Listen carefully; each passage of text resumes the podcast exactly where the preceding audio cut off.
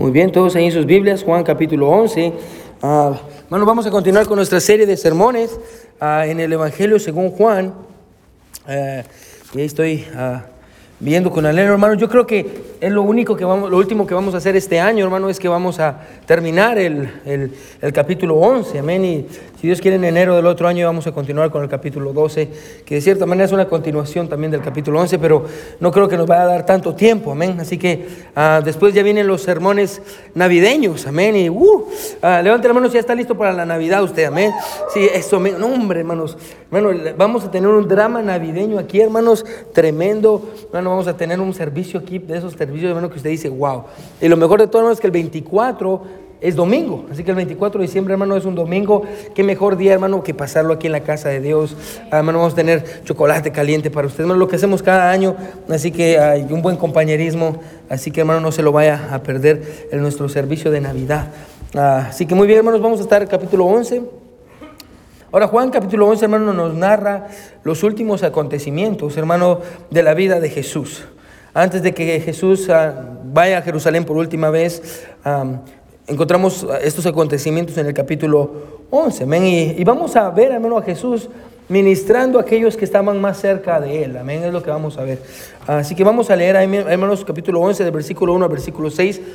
Más o menos estoy calculando predicar siete sermones del capítulo 11. Vamos a, es lo que vamos a estar para, para poder terminar todo el capítulo 11, que es un capítulo precioso. Amén. Yo sé que le digo eso cada vez que entramos a un capítulo nuevo, pero pero ya, la, la, palabra, amamos la palabra de Dios, amén. Gracias a las dos personas que aman la palabra de Dios, amén. El resto de ustedes no, amén. Pero amamos la palabra de Dios, amén. La palabra de Dios dice así, uh, Juan capítulo 11, versículo 1 dice, uh, estaba entonces enfermo uno llamado Lázaro, de Betania, la aldea de María y de, de María y de Marta su hermana. María, cuyo ah, hermano Lázaro estaba enfermo, fue el que ungió al Señor con perfume y le enjugó los pies con sus cabellos. Ahora, muy interesante el versículo 2, hermano, porque aquí Juan está citando Lucas.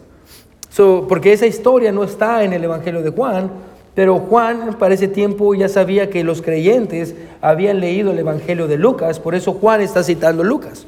Es muy, muy, muy interesante. Pero el versículo 3 dice, enviaron pues las hermanas para decir a Jesús, Señor, he aquí el que amas está enfermo. Oyendo Jesús dijo, esta enfermedad no es para muerte, sino para la gloria de Dios, para que el Hijo de Dios sea glorificado por ella. Y quiero que ponga atención las palabras aquí. Y amaba Jesús a Marta y a su hermana y a Lázaro. Cuando yo pues que estaba enfermo, fue de inmediato. Así dice, no, se quedó dos días más en el lugar ¿Dónde estaba? Vamos a parar ahí, hermanos, y, vamos a ver e, e, esa idea, hermano, que yo creo que es una muy buena idea para ver hoy. ¿Cómo es que Jesús amaba a Lázaro, a Marta y María y terminó esperando, escuche, dos días a que Lázaro muriera? Jesús podía haber llegado en el momento, o como ya lo había hecho antes, poder, había podido sanar a Lázaro desde donde Jesús estaba. Pero Jesús esperó dos días para eso. Hoy yo quiero ver, hermano, el pasaje y, hermano, el título del sermón para esta mañana, hermano, es Cuando el amor se retrasa. Cuando el amor se retrasa. Amén. Y, vamos a ver, hermano, que hay un principio en este pasaje, hermano, y yo creo que Dios nos va a dar un mensaje muy claro, hermano, a través de él. Y recuerda, hermano, venimos aquí porque queremos escuchar a Dios y queremos escuchar su voz. Ah, y es lo que yo espero que podamos escuchar en esta mañana. una vez más, el título del sermón es Cuando el amor se retrasa. Vamos a orar, mis hermanos. Mi buen Dios que estás en el cielo, te pedimos que tú nos ayudes, Señor, que tú nos hables al corazón. Ah, ayúdame a predicar, Señor, y uh, ayuda a mi garganta, Dios, y la tos que se vaya, Dios, para poder exponer tu palabra, mi Dios, con amor, con verdad. Dios, te pido que tú nos ayudes a centrarnos, Señor, en, en, tu amor, en lo que tú has hecho por nosotros, Dios. Y si hay alguien en esta hora, mi Dios, que está atravesando por un tiempo difícil en su vida, Dios, ayúdale a entender que es amado, Dios. Ayúdanos, mi Dios, a todos en este lugar a no interpretar, mi Dios, tu amor a través de nuestro sufrimiento.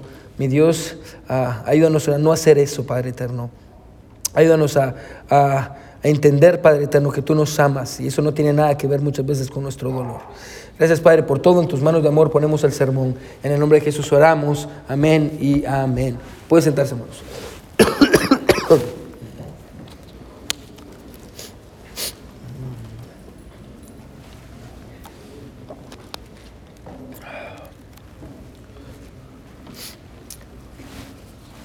Ahora, dígame, dígame, hermano, si usted está de acuerdo con que una de las más grandes bendiciones de Dios son los amigos. Amén.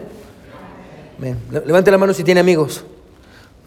Gloria a Dios por los amigos, amén. Si no tiene amigos, hermano, ah, yo le puedo presentar un buen amigo, hermano, se llama Jesús. Ah, eh, ah, no, pero gloria a Dios, hermano, por los amigos, amén. Yo creo que los amigos son una de las más grandes bendiciones que existen. Cicerón, un, escritor antiguo, dijo, con la excepción de la sabiduría, estoy inclinado a pensar que no hay nada más grande que le haya sido dado al hombre que la amistad. La verdadera amistad, hermano, no se echa a perder por el cambio de estaciones. No sé si le ha pasado, hermano, que, tal vez usted tiene un amigo con el cual usted no ha hablado por, por mucho tiempo, amén, y, y, llevan meses o tal vez años, hermano, sin hablar. Y de pronto cuando usted habla con su amigo, siente como que no ha pasado el tiempo porque eh, los lazos, hermano, permanecen a pesar del tiempo y de la distancia. Bueno, gloria a Dios por, por los amigos. La Biblia dice en Proverbios 17, 7, dice, en todo tiempo ama el amigo y es como un hermano en tiempo de angustia. Los amigos, hermanos, se quedan cuando todos se van. Ah, y, ese, especialmente en tiempos de dificultad, los amigos son una de las más grandes bendiciones que un hombre, hermano, puede llegar a tener. Bueno, la bendición de Dios, hermano, ¿a qué bendición de Dios son los amigos? Yo entiendo esto, hermano, porque aunque usted no lo crea, hermano, ah, yo soy una persona que no tiene muchos amigos. Hermano, ah, tal vez usted me mire y dice, ay, no, el pastor ha de tener cientos de amigos. La verdad es que no, no, no, no es así. Ah, aunque usted no lo crea, hermano, y usted puede preguntarle a mis papás que están aquí o personas que me conocen, hermano, yo soy una persona bien solitaria. A mí me encanta mi soledad, hermano. Si usted me deja a mí solo en una isla, hermano, para mí eso es un paraíso. Amén. Yo puedo estar solo y yo soy feliz y contento. Amén. Solo me necesito a mí mismo. Amén. Ah, y cualquier persona pensaría que yo soy el alma de las fiestas, pero no es así. Amén. A mí me gusta estar, estar, estar solo. Me puede preguntarle a mis papás. Pero recuerdo, hermano, uno de los momentos más difíciles de mi vida. Ah, yo creo que uno de los momentos, de esos momentos que lo definen a uno, hermano, fue el darme cuenta, hermano, que no tenía amigos. Me recuerdo que yo estaba ah, adentro de mi carro y lo recuerdo muy puntualmente, hermano, estaba adentro de mi carro, hermano, en el driveway de mi casa, hermano, me recuerdo que estaba llorando porque estaba pasando por un tiempo difícil. Y me recuerdo que yo, yo decía dentro de mí, no tengo ningún amigo. No tengo nadie a quien ir, no tengo absolutamente nadie a quien ir, estoy completamente solo. Para ese punto, hermano, todos los que yo consideraba que eran mis amigos me habían dado la espalda, estaba completamente solo. Ah, gloria a Dios por la familia, porque es la que se queda, hermano, cuando todos se van. Pero es por eso, hermano, que hoy, hermano, aprecio mucho ah, el poder tener personas en mi vida, hermano, a los cuales yo considero amigos. Amén, no son muchos, son un, grupo muy pequeño, hermano, que yo digo, usted es mi amigo, amén, y, gloria a Dios por eso, por, por los, los amigos. Mientras estaba estudiando el pasaje, hermano, eso me llevó a pensar, hermano, si Jesús necesitó amigos. Bueno, o, por ser el Mesías prometido, hermano, eso iba a mantener a, Jesús lejos de cualquier ah, persona o lejos de cualquier ah, tipo de amistad. Eh, me, recuerdo pensando eso. Perdón. Jesús tuvo amigos. Ahora es interesante, hermano, que en la Biblia podemos notar que Jesús sí tenía amigos y disfrutaba mucho de sus amigos. Si cualquiera hubiera pensado, hermano, que sus mejores amigos serían sus discípulos, pero no es así. Sus mejores amigos y sus amigos más cercanos, hermano, y de los cuales disfrutaba más de su compañía, hasta el punto, hermano, de sentirse en casa cuando estaba con ellos, eran tres hermanos. No sabemos por qué, no sabemos cómo, no sabemos cuánto, pero la Biblia sí nos enseña, hermano, que Jesús estaba muy, muy, muy, muy cercano a esta familia. Eran sus amigos muy íntimos, amén. Lázaro, Marta y María. Eh, Jesús tenía una relación muy buena con ellos. Ahora vamos a pasar muchas semanas, hermano, estudiando este pasaje. Hermano, yo creo que tenemos que, ah, más o menos, no más o menos, sino que queremos, queremos, escuche, entender quiénes son los personajes de los cuales se nos va a hablar en esta historia. Así que vamos a ver, hermano, cómo Juan se va a encargar, hermano, de, recordarnos quiénes son estos personajes. Y, vamos a ponerle atención, hermano, a estos personajes porque vamos a tratar mucho con ellos. Ah, la Biblia nos habla de, estas, cuatro, de estas tres personas, en los tres evangelios se mencionan de una o de otra manera. Ah, y al parecer esta familia, hermano, como le digo, era muy, muy cercana a Jesús. No sabemos cómo se conocieron o cuánto tiempo llevaban de conocer a Jesús. Lo único que se nos dice, escuche, es la diferencia que Jesús hizo en sus vidas. El primero hermano que encontramos es a Lázaro. Bueno, Lázaro es, es, famoso, hermano, por el milagro que se encuentra en este capítulo. Usted lo sabe, usted lo conoce. Lázaro va a morir en este pasaje, pero Dios va a resucitar a Lázaro. Jesús va a resucitar a Lázaro de entre los muertos. Ah, después de eso vamos a encontrar, hermano, que esto está en el capítulo 12, a ellos van a hacer una fiesta para Jesús y para Lázaro, ah, para honrar a Jesús. Y, y la Biblia nos dice que mucha gente, hermano, va a empezar a venir a ver a este hombre que murió y resucitó y aquel que hizo el milagro. Miles de personas iban, hermano, el capítulo 12 dice que miles de personas vinieron a ver a este Lázaro que había sido resucitado y a Jesús. Lo que Jesús hizo con Lázaro, hermano, fue tan poderoso. Escuche que las mismas autoridades judías llegaron a un punto donde decían, no solo tenemos que matar a Jesús, sino que también tenemos que matar a Lázaro. Mire lo que dice el capítulo 12. Aparte conmigo, Juan 11, vaya conmigo capítulo 12. Solo quiero que mire quiénes eran estos personajes. ¿Sí está conmigo? Amén. Mire lo que dice el capítulo 12, versículo 9. Dice, gran multitud de los judíos supieron entonces que él estaba ahí y vinieron, no solamente por causa de Jesús, sino también para ver a Lázaro, a quien había resucitado de los muertos. Eh, pero los principales sacerdotes acordaron dar muerte también a Lázaro, porque dice, a causa de él, muchos de los judíos se apartaban, ¿qué dice? Y creían en Jesús. Hermano, quiero que ponga atención a esa frase. A causa de Lázaro, muchos se apartaban de lo que ellos conocían y empezaron a servir y empezaron a seguir a Jesús. So, Lázaro, hermano, hizo una gran obra. Bueno, si hay algo, hermano, escuche, que deberíamos de aprender de Lázaro, es que nuestras vidas deberían demostrar el poder de Jesús para resucitar, amén, y, y darle vida a personas que habían estado muertas. So, miramos a Lázaro, amén. Dios hace algo, Jesús hace algo grande con Lázaro y, y es conocido por este milagro. De hecho, hermano, muchos, ah, si usted estudia, hermano, ah, en cuanto a la, historia o la tradición de la iglesia, hermano, ah, va a llegar a la conclusión de que Lázaro era un hombre muy callado, era un hombre que no, que no aparecía mucho, hermano. De hecho, se cree que era el, menor, hermano, de esta familia, y lo que muchos eh, creen es que Marta era la más grande, María era la mediana y Lázaro era el hermano menor. Amén. Y, usted puede verlo más o menos por las personalidades de cada uno de los hermanos. Pero primero miramos a Lázaro, después encontramos a Marta, hermano. Marta, escuche, era la hermana de Lázaro y es más conocida en la Biblia por el encuentro que ella y su hermana tuvieron con Jesús en el libro de Lucas. ¿Se recuerdan el capítulo 10 cuando Jesús llega y, y, están las dos hermanas, Marta y María, y María viene y se pone a los pies de Jesús? Amén. Mientras Marta empieza a preparar todo y está, está tenemos que hacer las cosas. Amén. Marta era una persona que, que ella se movía, amén, y, que hacía las cosas, y que hay que hacer esto, que hay que hacer esto, que hay que hacer lo otro, y que era una persona que, hacía que las cosas pasaran, y, de pronto Marta mira que tiene que hacerlo todo ella, y mira a María y está a los pies de Jesús. Y Marta dice, y está loca, ¿por qué está haciendo esto? Así que se acerca y le dice a, Jesús, Jesús, regaña a María, porque solita yo estoy haciendo todo el trabajo, y ella no está haciendo nada. ¿Se recuerda lo que Jesús le dice? Marta, Marta. Dice, Marta, Marta, ah, afanada y turbada estás con muchas cosas, pero solo una cosa es necesaria y María ha escogido la buena parte, la cual nunca le será quitada. Marta, hermano, ah, nos enseña, hermano, mucho en cuanto al hecho de servir a Jesús, amén. Pero el problema con Marta es que ella se quejaba. Ahora, yo no sé si usted conoce gente como Marta, hermano, ah, pero yo he conocido personas así, amén, que, que hermano, son, tienen esta tendencia a servir y a hacer mucho, amén, y de igual manera se quejan, amén, ah, sirven pero se quejan. Y, y, Marta, hermano, va a aprender a, a servir a Dios y a otros sin quejarse. De hecho, usted la mira en el capítulo 2, hermano, y ella la va a volver a encontrar sirviendo, porque es lo que Marta hacía, amén. Marta le gustaba servir, y Marta va a andar sirviendo, pero ahora está callada.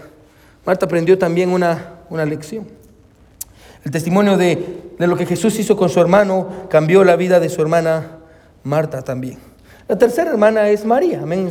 Lázaro, Marta, María.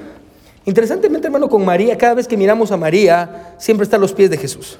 Bueno, si usted la mira en el, capítulo 10 de Lucas, hermano, usted va a encontrar a, María a los pies de Jesús, hermano, escuchando sus enseñanzas. Aquí en el capítulo 11 de Juan, cuando se entera que su hermano muere y que Jesús viene, se echa a los pies de Jesús. Más adelante, una vez más, la vamos a encontrar, hermano, echando un perfume en los pies de Jesús, hermano. María amaba a Jesús. Y siempre la vamos a encontrar a los pies de Jesús. Lo cual nos muestra, hermano, que ella, a diferencia de los otros dos hermanos, logró entender con más profundidad quién era Jesús. ¿Quién era Jesús? Así que aquí, estamos, están los tres hermanos de la historia. Lázaro, Marta y María. Ahora el capítulo 11, hermano, comienza exactamente donde nos deja el capítulo 10, del otro lado del Jordán, en donde Juan el Bautista, se recuerda, ah, comenzó su ministerio, que fue donde Jesús terminó su ministerio en Jerusalén. Mientras estaba ahí, la Biblia dice que Jesús está ah, en este lugar al otro lado del Jordán, en Betabara, se recuerda. Ah, y, y la Biblia dice que mientras Jesús está ahí, Lázaro se enferma. Lázaro se enferma, está gravemente enfermo, una enfermedad que no habían visto. Entonces Marta y María, escuche, le envían un mensaje a Jesús, ponga atención, diciéndole, hey Jesús, Lázaro, al que tú amas, está enfermo. Mira lo que dice el versículo 3, porque hermano, vamos a, vamos a, vamos a hacer pedazos, no, no pedazos, vamos a diseccionar el, el versículo 3, hermano, porque es un precioso versículo. Mira lo que dice, mira lo que le mandan a decir estas hermanas a Jesús. Enviaron pues las hermanas para decir a Jesús, mira el mensaje, Señor, he aquí el que amas está enfermo. Ahora las hermanas estaban sorprendidas de que algo así les hubiera pasado. ¿Cómo sabemos esto? Porque escuche, la manera en la que este versículo está estructurado en griego denota sorpresa. Las hermanas están asustadas, están preocupadas. Es algo que ellas no habían visto antes, a esta enfermedad que su hermano Lázaro tenía y no sabían qué hacer. Amén. Ah, y están sorprendidas. Estas mujeres estaban sorprendidas por lo que había pasado. Ahora, déjeme decir algo muy rápido aquí. Es que muchas personas, ponga atención, enseñan que la enfermedad y las dificultades son la muestra de que Dios está tratando con las personas. No sé si usted ha escuchado esto, amén. Esta persona está enferma y viene alguien y le dice, ay, es que probablemente Dios está tratando con usted. O hay un pecado que usted tiene y que, no, que tiene que dejar. Arrepiéntase, hermano. Muchas personas dicen eso, amén. Este pasaje nos muestra que no es así. ¿Cómo lo sabemos? Porque se nos deja en claro, escuche que Jesús amaba a Lázaro. Hermano, quiero que si está escribiendo, escriba esto. El amor de Jesús, hermano, no nos libra de situaciones y enfermedades. ¿sí? El, amor de Jesús, escuche, no nos libra de situaciones y enfermedades.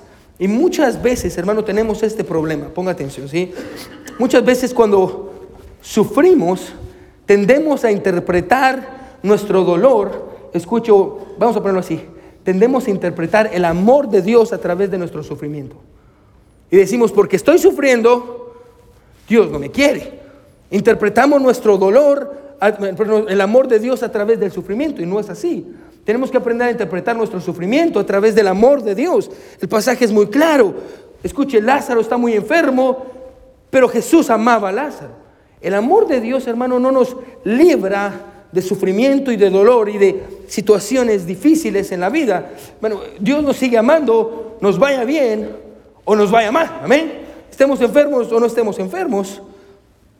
Exactamente, hermano, como pasa en el pasaje. Lo que sí nos ayuda a entender es que, porque Jesús nos ama, escuche, nos podemos acercar a Él como lo hizo Marta y María. Y esto es bien interesante, porque Marta y María se acercan a Jesús no como un desconocido, escuche, sino como un amigo. Bueno, ¿cómo se acerca usted a Jesús? Cuando, cuando atraviesa tiempos difíciles, cuando las fuerzas se le acaban, cuando, cuando ya no sabe qué hacer, hermano, ¿cómo usted se acerca a Jesús? ¿Se acerca a Jesús como un hombre desconocido? Como, eh, como el, el, chiste del hombre que está en un barco y el, el hombre, algo pasa, hay una tormenta y el hombre está a punto de naufragar y le dice, Dios, Ah, Señor, tú sabes que nunca te he pedido nada, Dios. Si me salvas de esto, no te vuelvo a pedir nada más. no conocía a Dios. porque Dios quiere que le pidamos. ¿Cómo se acerca usted a Dios? ¿Se acerca, hermano, como un amigo, como un enemigo, como alguien desconocido? Esta familia se acercó a Jesús como un amigo. Bueno, yo creo que es un precioso pasaje para enseñarnos sobre la oración. Porque, hermano, lo primero que yo quiero que entienda de esto es esto. Hermano, ellas, hermano, le dieron a conocer su petición al Señor. Bueno, no, no, cabe duda de que ellas estaban haciendo todo lo que podían para ayudar a su hermano. Bueno, mayormente cuando usted entiende el, carácter de estas dos hermanas. Bueno, es por eso que es interesante entenderlas, hermano, porque Marta es una persona que sirve. Usted puede entender desde ya que es una persona que no es una persona pasiva. Marta no se quedaba a esperar que, oh, está malo, ay, a ver qué pasa. No, Marta quería hacer cosas, amén. Marta quería cambiar las cosas. Y me imagino Marta, Marta yendo a buscar un doctor, trayendo cosas, buscando remedios, amén. Todos los remedios que le dieron al pastor para la tos, amén. Ah, y quiero que se ponga un ajo en la garganta y en los pies y en la cabeza, amén. Y que, quiero que paga esto y esto. Todos los remedios posibles, amén. So, no eran personas pasivas. Así que me imagino, hermano, que para este punto, ellas ya habían contratado a un doctor para que lo atendiera lo más pronto posible. Esta era una de las costumbres de ese tiempo, hermano. Se, se contrataba un doctor y el doctor venía a la casa de la persona que estaba enferma y el doctor se quedaba a vivir ahí por un tiempo. Era la costumbre. So, lo más seguro, escuche, era que en ese momento ya había un doctor en la casa. So, ellas ya, ya tenían un doctor y estaban haciendo todo lo posible, escuche, para tratar de ayudar a su hermano enfermo. Y me imagino que estaban atentas a cuidar de él. Escuche, pero a pesar de tener todo esto, ellas encontraron su paz no en el doctor o en lo que ellas podían hacer. Ellas encontraron su paz, escuche, en dejarle saber a Jesús lo que estaba pasando. Hermano, está bien ir al médico, no, no, no quiero que me malinterprete, hermano. Yo, hermano yo, yo trabajo en un hospital, amén. Hermano, yo creo en la medicina, amén, porque Dios usa la medicina. Está bien, escuche, ir a un médico. Esta idea de que no tomo medicina porque yo confío en Dios, hermano, eso es tentar a Dios, amén porque a veces Dios trabaja a través de la medicina. Pero está bien ir al médico, está bien ir a un especialista, está bien ir a un naturista, está bien ir a un psicólogo, está bien ir a un psiquiatra, pero no nos olvidemos que nuestro mejor ayudador se encuentra en el cielo. No nos olvidemos de eso. Que hermano, usted puede tener los mejores doctores, puede hacer todas las cosas, pero no se olvide de buscar a su mejor ayudador. Como Marta y María, nunca deberíamos de olvidar, escuche, de enviarle nuestras peticiones a Jesús. Es lo que están haciendo, ¿ven? Ellas le envían sus peticiones a Jesús. Pero no solo eso, esta oración me encanta, porque quiero que note con cuidado la manera en la que estas mujeres articulan su petición. Porque yo creo que deberíamos de aprender mucho de la manera en la que ellas, recuerde, estamos aprendiendo de amigas de Jesús. Estas mujeres conocían a Jesús, lo conocían, conocían su corazón, sus sentimientos. Ellas estaban cercanas al corazón de Jesús, al punto en el que más adelante vamos a ver a Jesús llorando por Lázaro, porque amaba a esta familia. Su hermano, mire la manera en la que estas dos mujeres que conocen el corazón del Señor articulan su petición. Dice, Señor, escuche, he aquí el que amas está enfermo. Ponga atención. Su petición no está basada en el, no está basada en el amor que Lázaro o ella sentían hacia Jesús, sino a través del amor que Jesús sentía hacia ellos. Ellas sabían que su amor por Jesús, hermano, nunca sería igual que el amor de Jesús por ellos. Bueno, si usted lee todas las escrituras, usted va a encontrarse con este principio. Y es que Dios envió a su Hijo para que Dios no envió a su Hijo para que el mundo amara a su Hijo. Dios envió a su Hijo porque, escuche, Él amó al mundo. Bueno, esta idea de que nosotros fuimos creados para amar a Dios, no, nosotros no fuimos creados para amar a Dios, nosotros fuimos creados para que Dios nos amara a nosotros. No, no, no podemos, escuche, eh, y me encanta porque el pasaje lo expresa, no podemos enorgullecernos de nuestro amor hacia Él, pero sí podemos hablar de su amor por nosotros. Bueno, a veces nos sentimos distantes de Dios. Porque nuestros corazones tienden a enfriarse con facilidad por la manera en la que vivimos. Pero es necesario que recordemos, hermano, que nuestras oraciones, escuche, no están hechas en nuestro nombre, están hechas en el nombre de Jesús. Eso quiere decir, escuche, que es sobre la base de su vida que nosotros nos acercamos a Dios no en base a nuestra vida. No, no, si usted quiere poner esto, escriba esto, hermano. Nuestras oraciones son aceptadas no porque nosotros amamos a Jesús, sino porque Jesús nos ama a nosotros. Por eso oramos, por eso lo buscamos, por eso, por eso le, mandamos nuestras oraciones, por eso le decimos, Señor, ayúdanos. No porque nosotros amamos a Jesús, sino porque Él nos ama a nosotros. Y es por eso que podemos acercarnos a Él. Nos acercamos a Jesús no basados en nuestro amor a Él. Nos acercamos a Jesús, escuche, porque sabemos que Él nos ama a nosotros. ¿No le encanta la oración? Hey, el que tú amas está enfermo. E, ellas no dicen, Jesús, nosotros te amamos, ayúdanos. No, ellas dicen, hey, el que tú amas está enfermo. Pero algo también que me interesa y me gusta de la oración es que ellas, de, bueno, eh, una vez que ellas hicieron su petición, ellos ellas dejaron su petición ahí. Usted no va a encontrar, hermano, que las hermanas estuvieran presionando a Jesús para que hiciera lo que, lo que él tenía que hacer. Ellas confiaron que Jesús sabía lo que era mejor para ellas. Ahora la pregunta es esta, ¿cómo va a responder Jesús? Mira lo que dice el versículo 3, versículo 4. Si está conmigo, amén. Mira lo que dice el versículo 4. Mira lo que dice el versículo 4. Dice, oyendo Jesús, oyéndolo Jesús dijo, esta enfermedad, mano, mano subraya este pasaje en su Biblia, esta enfermedad no es para muerte, sino para la gloria de Dios, para que el Hijo de Dios sea glorificado por ella. Ahora, a primera vista, hermanos, si usted, usted y yo que estamos leyendo, esa oración no tiene sentido. Dice, esta enfermedad no es para muerte. ¡Ey, Jesús! Si Jesús estuviera aquí diciendo, esta enfermedad no es para muerte. Jesús, Jesús, pero Lázaro se va a morir. No, no es verdad, aquí está Jesús diciendo, esta enfermedad no es para muerte. Jesús, yo si hubiera sido uno de los discípulos, yo hubiera regresado, hermano, dos días después. Jesús, tú dijiste que esta enfermedad no era para muerte, para muerte. Lázaro ya se murió. Amén. Lázaro ya se murió. ¿Cómo así que esta enfermedad no es para muerte si Lázaro ya se había muerto? ¿Cómo, cómo era así? ¿Cómo, ¿Cómo, era esto posible? ¿Cómo era que la enfermedad de Lázaro no terminaría en muerte? Muy sencillo, Jesús conocía, escuche, su habilidad y su poder para resucitar a Lázaro de la muerte. Jesús sabía lo que habría de hacer. Por eso Jesús dice, esta enfermedad no es para muerte. Esta, esta enfermedad no es para muerte. En ese sentido, escucha hermano, toda enfermedad que Dios permita en su vida, bueno, nunca nos va a llevar a la muerte, sino solo va a ser un camino más corto hacia la vida eterna. Ninguna enfermedad para el creyente, ninguna enfermedad es para muerte. Ninguna enfermedad es para muerte, hermano. E, estas palabras de Jesús, esta enfermedad no es para muerte, hermano. Deberían de estar grabadas en cada lápida cristiana y, estampadas en cada prueba que, que atravesemos. Hermano, eh, eh, la idea de que no, no es el fin, las pruebas no son el fin para el creyente. Esta enfermedad no es para muerte.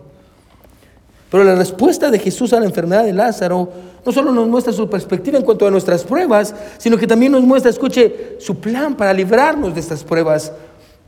El plan, aquí es donde se pone difícil el mensaje, hermanos.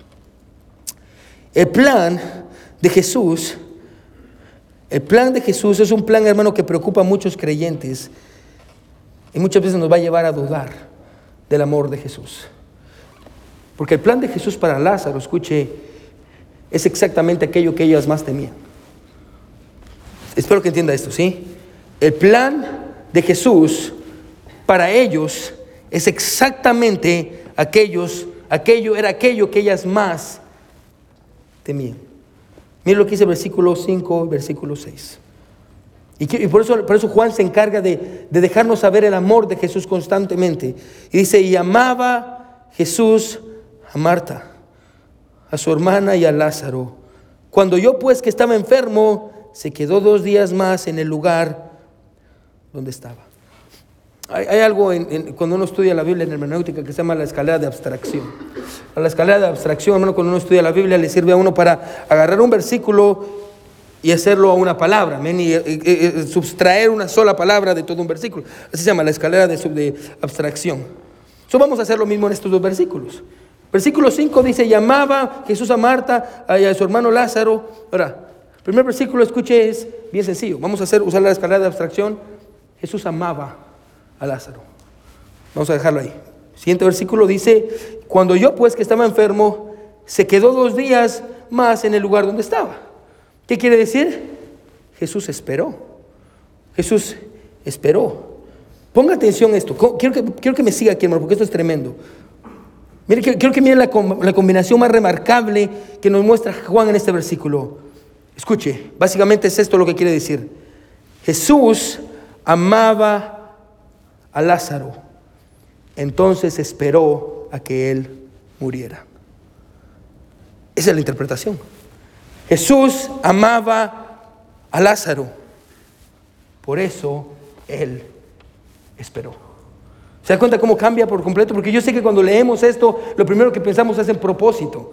Oh, Jesús esperó dos días porque él tenía un plan. No, Jesús esperó dos días porque él amaba a Lázaro. Esa es la interpretación correcta, no porque él tenía un plan o que lo tenía, pero Juan quiere que entendamos que él esperó no porque tenía un plan, él esperó porque lo amaba. ¿Sí está conmigo? Amén. Jesús no esperó porque fuera indiferente hacia sus amigos, tampoco esperó porque todavía eh, estuviera pensando en qué hacer. La idea del pasaje no es esta. Escuche, la idea básicamente es esta. Jesús lo amaba, por eso esperó. Jesús lo amaba, por eso esperó. Lo cual, hermano, nos recuerda que Jesús trabaja en nuestras vidas no acorde a nuestros tiempos, sino acorde a su tiempo. No acorde a nuestros propósitos, sino acorde a su propósito. Bueno, Jesús, hermano, escuche esto, por favor. Jesús es lo suficientemente amoroso como para no hacer lo que queremos que Él haga, sino hacer lo que nosotros necesitamos. Se vuelvo a repetir, Jesús es lo suficientemente amoroso como para no hacer lo que nosotros queremos que Él haga, sino lo que necesitamos que Él haga. Porque Él nos ama a veces, escuche, Él espera. Porque Él nos ama, a veces Él espera. Seamos conscientes o no de esto. Bueno, usted puede ver el principio a través de toda la palabra de Dios. Se recuerda, bueno, José fue tirado en un pozo, en una cárcel, acusado de un pecado que él no había cometido. Bueno, y estando ahí, escuche, hermano, no cabe duda que le pidió a Dios que lo sacara. Y él oró, y oró, y oró para que Dios lo liberara de la cárcel. Una y otra vez. José esperó y esperó y siguió esperando por dos años. Y después, escuche, acorde al tiempo de Dios, basado en su plan para José, Dios lo liberó. Fue después de esto que José dice, vosotros pensasteis mal contra mí, para, contra mí, mas Dios lo encaminó a bien para ver lo que hacemos hoy, para, para hacer lo que vemos hoy, para mantener en vida mucho pueblo. Y lo que José vio para atrás, nosotros deberíamos de verlo en el presente. Bueno, Dios va a usar todo lo malo que le esté pasando. Bueno, muchas veces Dios lo permite por amor. Dios va a usar todo lo malo que nos está pasando. Porque escuche, recuerde, porque Dios ama, Él espera. Porque Dios ama, incluso podemos decirlo así, porque Él ama, Él lo dejó morir, porque amó Dios tanto a Lázaro que lo dejó morir. Bueno, yo sé que no tiene, no, tiene sentido. ¿Cómo así, pastor, que lo amó y porque lo amó lo dejó morir? Eso no es amor. Entonces no conocemos al amor y esa es la verdad. No conocemos el amor. No conocemos el amor. Me, me encanta lo que Ken Hughes dice en uno de sus comentarios. Dice, cuando un bebé muere en los brazos de su mamá, que le ruega a Dios por ayuda, mientras la ambulancia está parada a dos cuadras de distancia, nos preguntamos, ¿a Dios le importa? Cuando un cristiano es acusado falsamente y le ruega a Dios que, se que presenten pruebas para aclararlo todo, y solo después de que su reputación estuviera arruinada, por fin llegan las pruebas. Nos preguntamos si a Dios le importa. Cuando planeamos servirle a Dios y hacemos eventos para Él y todos fracasan, nos preguntamos si a Dios le importa. Cuando me duele, cuando sufro, nos preguntamos, ¿a Dios le importa? Y tal vez hay alguien en esta mañana en nuestra iglesia que dice, pastor, yo he sufrido toda mi vida. Pastor, a mí me abusaron cuando era un pequeño, pastor. Yo he sufrido de esto, me trataron mal. Yo no tuve un papá, yo no tuve una mamá. Pastor, ¿a Dios le importa? Dios responde en su palabra y Dios dice esto, porque Dios lo amaba. Él esperó. porque Dios lo amaba, Él esperó. Me puedo imaginar a las hermanas pensando lo mismo. Marta y María hablando, Marta, ya va un día, ¿has escuchado algo de Jesús? No, no he escuchado nada. ¿Cómo está Lázaro? Está mal. Segundo día, Marta, ¿sabemos algo de Jesús? No, y me puedo imaginar a Marta llegando a la ventana y María yendo a la puerta, abriendo la puerta, a ver, ¿ya viene Jesús? ¿Acaso le importa? ¿Acaso le importa? Mientras observaba desde una ventana de su casa. Interesantemente, hermano, escuche, Jesús estaba esperando a que pasara aquello que ellas más temían. Jesús estaba esperando hasta que Lázaro muriera. ¿Por qué se retrasó? Esta es la pregunta. ¿Por qué se retrasó con aquellos a quienes él amaba? Le voy a decir por qué. Porque la respuesta se encuentra en los cambios que ya vimos desde el principio del sermón.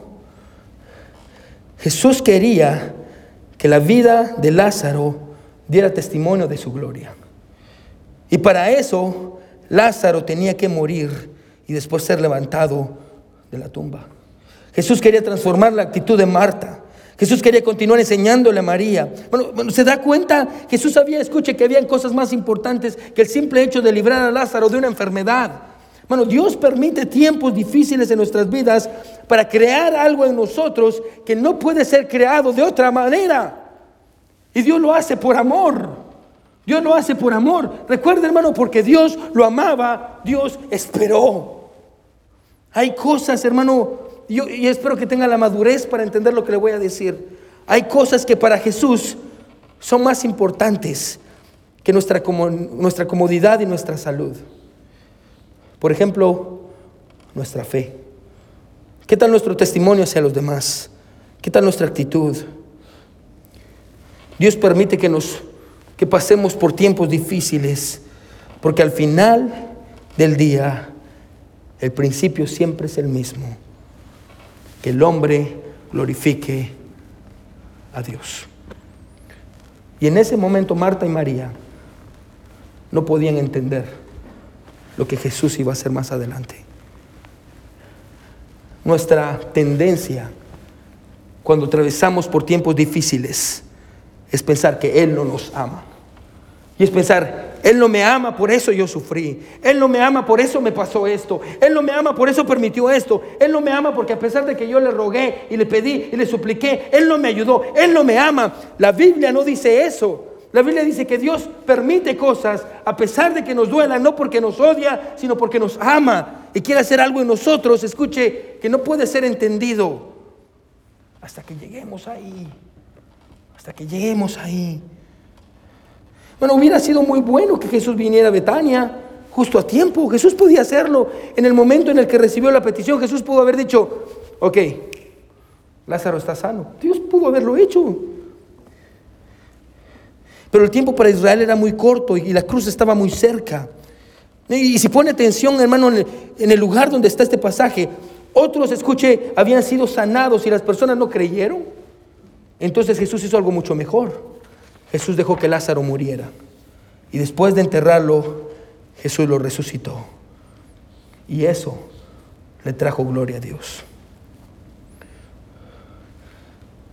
Bueno, la pregunta no es si usted está atravesando por tiempos difíciles. Porque le, voy a decir esto, hermano. Todos en este cuarto. Si yo empiezo aquí y voy por todos, todos aquí hemos sufrido. Amén. Todos sufrimos. La vida no es, no es, hermano, la vida no es fácil la vida es injusta. Bueno, cosas malas pasan todos los días. Bueno, todos hemos llorado, todos nos hemos quedado, hermano, en un punto donde pensamos que ya no vamos a salir. Bueno, la vida es difícil para todos. No hay ningún sufrimiento que sea más grande que otro. Bueno, todos sufrimos por igual. Bueno, pero eso no determina la bondad de Dios. Bueno, si sufro o no sufro, Dios sigue siendo bueno y Dios sigue siendo digno. Bueno, la, pregunta no es si vamos a sufrir o no vamos a sufrir. La pregunta es esta, si vamos a dejar, escuche, que Dios sea glorificado a través de nuestra enfermedad.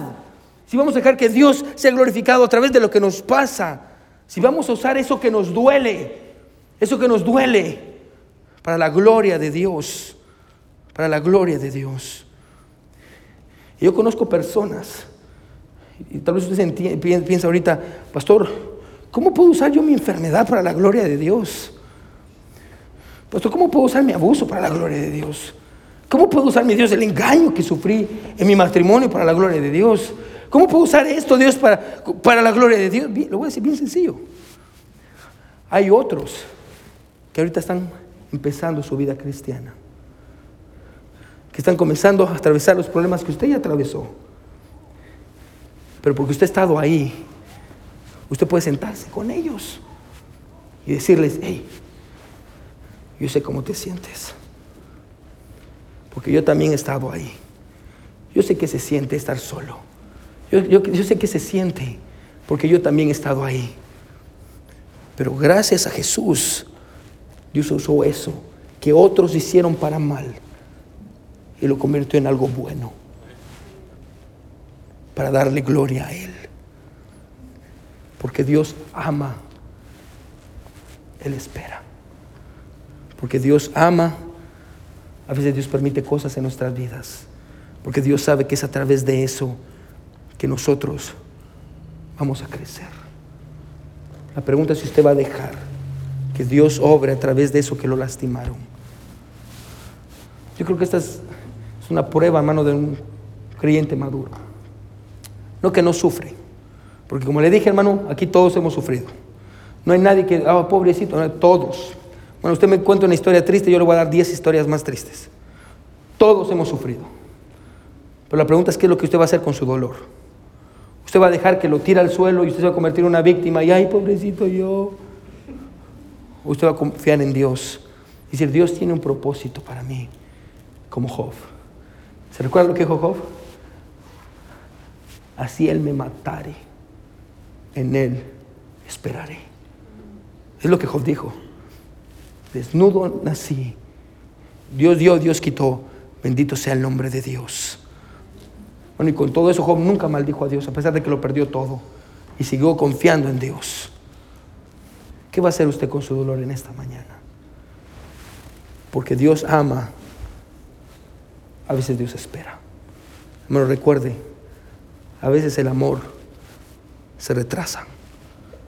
No porque Dios sea malo, sino porque Dios tiene un propósito. Y la, pregunta es si usted está dispuesto a que Dios cumpla ese propósito en su vida. Todos con los ojos cerrados y casa inclinada. Nadie viendo.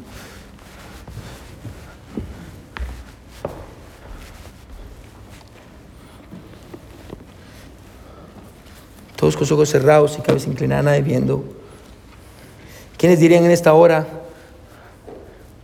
Pastor, Dios me habló? Pastor, yo, yo quiero vivir para la gloria de Dios. Pastor, yo entiendo que porque Dios ama, a veces espera. Bueno, si Dios le habló, hermano, levante su mano, yo quiero orar por usted. ¿Quiénes dirían, Pastor, Dios me habló, yo quiero orar por usted, gloria a Dios? Amén, amén. Amén. Bueno, el, pie, hermano, vamos a poner sobre nuestros pies todos. Bueno, ¿por qué, ¿por qué, no viene al altar, hermano? Si Dios le habló, hermano, venga al altar, no se quede ahí. Bueno, venga al altar, doble sus rodillas y diga lo mismo que dijo Job. Así él me matare, en él yo voy a esperar. Dios dio, Dios quitó. Bendito sea el nombre de Dios. Bendito sea el nombre de Dios. Como dice el salmista, así mi padre y mi madre me abandonaren. Con todo esto el Señor me recogerá.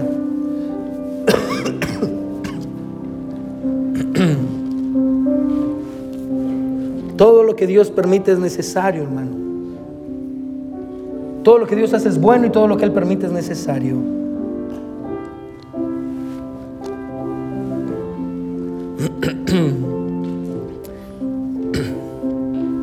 ¿Por qué no le dice a Dios, Señor, ayúdame a entender tu amor en medio de mi aflicción? Ayúdame a entender que tú me amas, Señor. Que yo soy amado. Porque me cuesta entender, Señor. Me cuesta entender. Porque Jesús ama. Él espera. Porque Jesús ama, Él espera. ¿Por qué no le dice a Dios, Señor, ayúdame a esperar? Ayúdame, mi Dios, a confiar. Que a veces tú esperas, Dios. Y lo haces porque tú me amas. Mi buen Dios que estás en el cielo, te damos gracias, Señor, porque creemos y sabemos y confiamos que tú eres un gran Dios, un Dios bueno, un Dios sabio. Ayúdanos, mi Dios, a nunca dudar de tu amor. Perdón. Ayúdanos, Dios, a nunca dudar de tu amor y confiar, mi Dios, en tu corazón, Padre eterno. Ayúdanos a creer, mi Señor, que tú eres un Dios bueno, a pesar de que cosas malas nos pasen, Señor. Y que un día, mi Dios, como José, vamos a poder decir, ustedes lo hicieron para mal, pero Dios lo hizo para bien. Ustedes lo hicieron para lastimarme, pero Dios lo hizo para ayudarme. Y un día vamos a llegar ahí, Señor. Dios, yo te pido que tú ayudes a mis hermanos. Si hay alguien, Dios, que está atravesando por un tiempo difícil, ayúdalo, mi Señor, a poder reconocer que aquellos que, que aquello que otros hicieron para mal, Dios, tú lo vas a cambiar para bien. Porque tú eres bueno, mi Señor. Porque tú amas, a veces esperas. Gracias, Señor, por tu corazón. Y gracias, mi Dios, por la gente a la que tú le has hablado, Señor. Ciertamente me has hablado a mí también. Ayúdanos, mi Dios. En tus manos de amor ponemos el resto del servicio. En el nombre de Jesús oramos. Amén. Y amén. Gloria a Dios por su palabra. Amén. Porque Dios ama, hermano, a veces espera. Vamos a cantar un himno. si quiere, hermano, a Karim, if you come. Hermano, vamos a tener bautizos, así que los hermanos que se van a bautizar, hermanas, si quieren venir de este lado, hermanos, uh, ¿cómo le podemos hacer? Ya, hermanas de este lado, necesitamos. ¿Quién, quién es la hermana que siempre nos ayuda? Uh, la, ¿Dónde están las hermanas? ¿Están de este lado o de este lado? Right here. That's where the ladies are, no? Oigan, ok, yo, ya. Todas las hermanas y las hermanas que se van a bautizar, hermanas, si quieren venirse de este lado, uh, ¿quién es la hermana que siempre nos ayuda con los bautizos, hermanos? La hermana que siempre va para allá. Ah, no me recuerdo quién es. Oh, ok, hermana Eileen quiere ayudar a las hermanas. Si hermana Eileen si quiere ponerse aquí, hermanas que se van a bautizar, vayan con la hermana, ella les va a dar la ropa y las cosas para, para que se van a cambiar. Hombres que se van a bautizar, que yo creo que no hay ningún hombre, uh, uh, se van aquí conmigo, amén. So, vamos a cantar un himno y ahorita nos miramos allá arriba.